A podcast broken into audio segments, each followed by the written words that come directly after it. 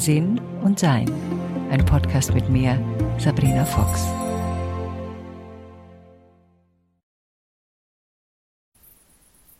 Es ist ja halb elf nachts. Ich sitze draußen in meinem Garten in meinem Hängesessel und habe gerade meditiert und genieße diesen Abend. Es ist noch Temperatur ist noch sehr angenehm, obwohl ich hier so eine Decke noch dabei habe, weil wenn wir lange still sind und lange ruhig sitzen, natürlich der Körper auch etwas runterfährt. Und an dem Ende der Meditation musste ich daran denken, dass manchmal Worte nicht helfen und dass manchmal Reden nichts nützt.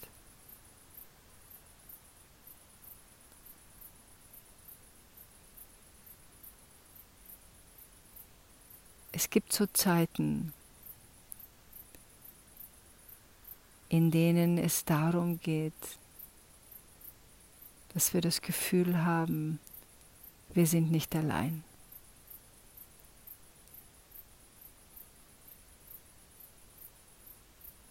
Dass wir spüren, da ist noch jemand, der uns halten kann, der dieses Feld halten kann, der nicht zusammenbricht, wenn wir gerade zusammenbrechen, der nicht 500 gute Ratschläge hat, von denen wir 499 nicht hören wollen oder vielleicht sogar 500 nicht hören wollen, weil wir einfach gerade nicht hören können. Und unser Gehirn sowieso so voll ist, unser Herz so schmerzt und wir nicht wirklich wissen, wohin mit uns. In diesen Momenten, die wir alle, glaube ich, kennen, durch die wir alle schon irgendwie durch sind und von denen wir alle wissen, dass sie irgendwann mal wieder vorbeigehen.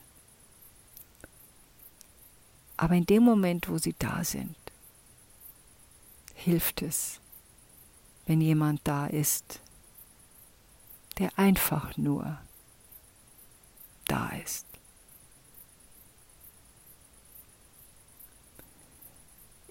Ich erinnere mich an eine Zeit, das ist, wie alt wäre ich da gewesen sein, Anfang 30. Da ist mir gesagt worden, dass ich äh, irgendwie, ich weiß es gar nicht, wie man das nennt, aber es ist irgendwas im Darm und man darf keinen Zucker und keine Kohlenhydrate mehr essen. Also irgendein, nicht ein Bandwurm, aber ein Pilz, irgendwie sowas. Keine Ahnung, irgendwie sowas war es. Das war damals sehr modern. Das hatte irgendwie jede zweite angeblich.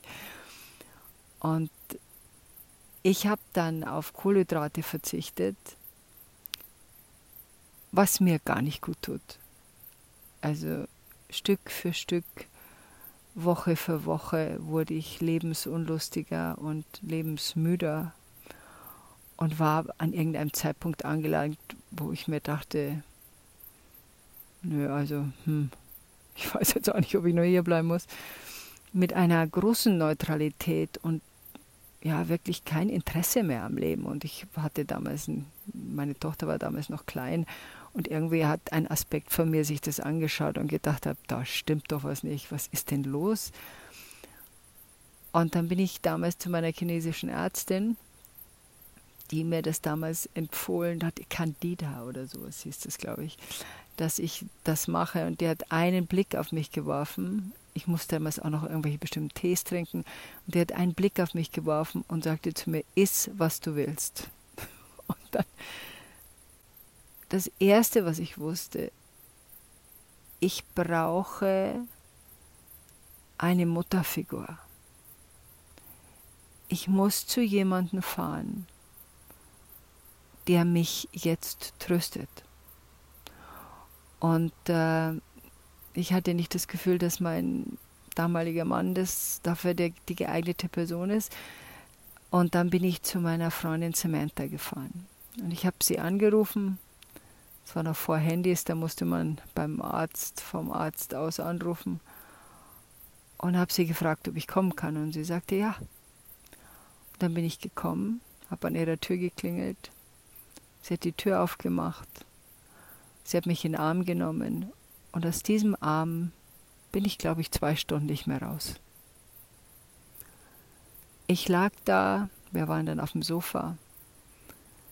Ich habe dazwischen geweint, dazwischen bin ich erschöpft eingeschlafen, dazwischen habe ich ein Brot, ich ein Brot gekriegt und es gegessen und jedes einzelne Kohlenhydrat genossen.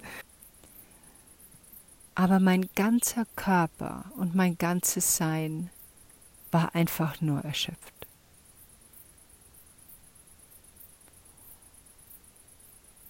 Und in dieser Zeit, wo ich einfach nur bei ihr liegen durfte, ich kann mich nicht erinnern, dass sie groß was gesagt hat. Ich glaube, sie hat irgendwann mal hat sie Musik aufgelegt und wir haben Musik gehört.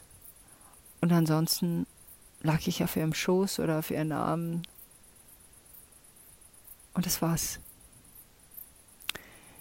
Ich erinnere mich auch, dass ich damals meinen Mann angerufen habe und gesagt habe, ich muss hier noch eine Nacht bleiben bei meiner Freundin.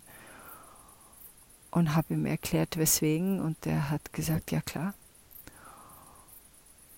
Und dann blieb ich noch die Nacht.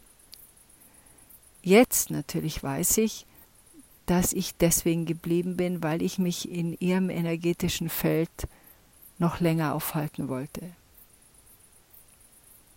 Ich wollte das noch erspüren, was mir gerade fehlte und was mir auch die Sicherheit gab, dass ich es auch wieder kriege. Wenn wir jemanden in unserem Leben haben oder selber derjenige sind oder diejenige sind, die diese Gabe hat, und es ist nicht zwangsläufig eine Gabe, die man erklären kann. Es ist natürlich eine Schwingung, es ist eine Wärme, es ist das Gefühl, dort Schutz zu bekommen. Es ist das Gefühl zu wissen, dass diejenige nicht zusammenbricht, wenn wir hier Schutz suchen dass die es tragen kann und dass sie auch selbst nicht davon belastet wird. Ich glaube, das ist ein ganz wichtiger Teil, dass ich nicht das Gefühl habe, ich gehe irgendwo hin und suche Trost und die Person schleudert es anschließend durch. Das kann ich nämlich auch nicht brauchen. Das will ich auch nicht. Das war zum Beispiel wahrscheinlich der Punkt, warum ich bei meiner Mutter nicht Trost gesucht habe, weil meine Mutter sich Sorgen machte. Also wenn ich ein, eine Herausforderung in meinem jungen Erwachsenenleben mit ihr geteilt habe, dann hatte ich nicht das Gefühl, sie kann das halten, sondern ich hatte eher das Gefühl, ich bereite ihr jetzt diverse schlaflose Nächte, weil sie nicht weiß, wie sie da, wie, ja, weil sie sich Sorgen macht.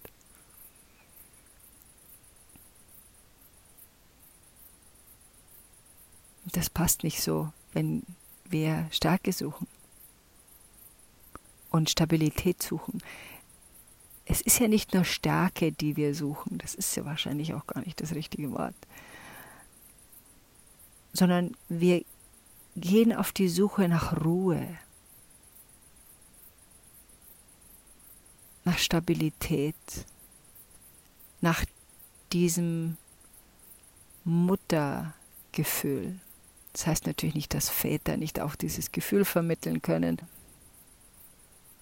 Ja, wir alle sind aus unserer Mutter gekommen und dieser Mutterleib, das ist nun mal nicht etwas, was ein Vater uns geben kann, der kann uns andere Sachen geben, das eben nicht. Das ist eine Mutterqualität. Und in dem Fall auch eine Qualität, nach der wir uns vielleicht gerade in so Momenten, wo wir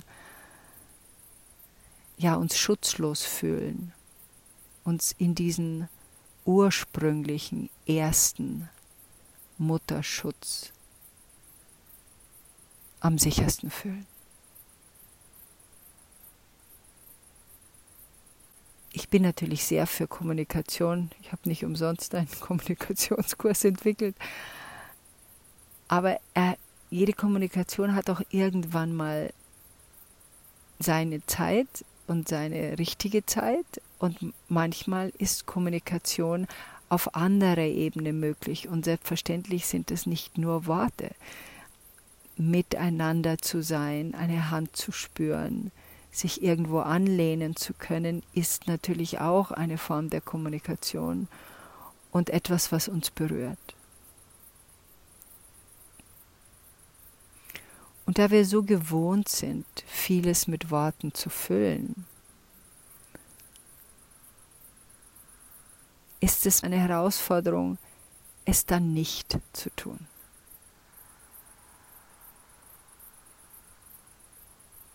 Wir als Gesellschaft haben uns so viel Reden angewöhnt. Und man kann es natürlich auch runterfahren.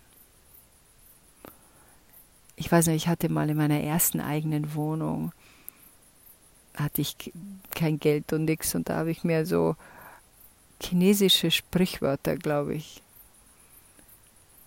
ausgedruckt und an die Wand geklebt als Kunstinstallation, wenn man so will. Und eines, woran ich mich besonders gut erinnern kann, alle anderen habe ich vergessen, aber das, woran ich mich besonders gut erinnern kann, war, wenn dir ein Wort auf der Zunge brennt, lass es brennen.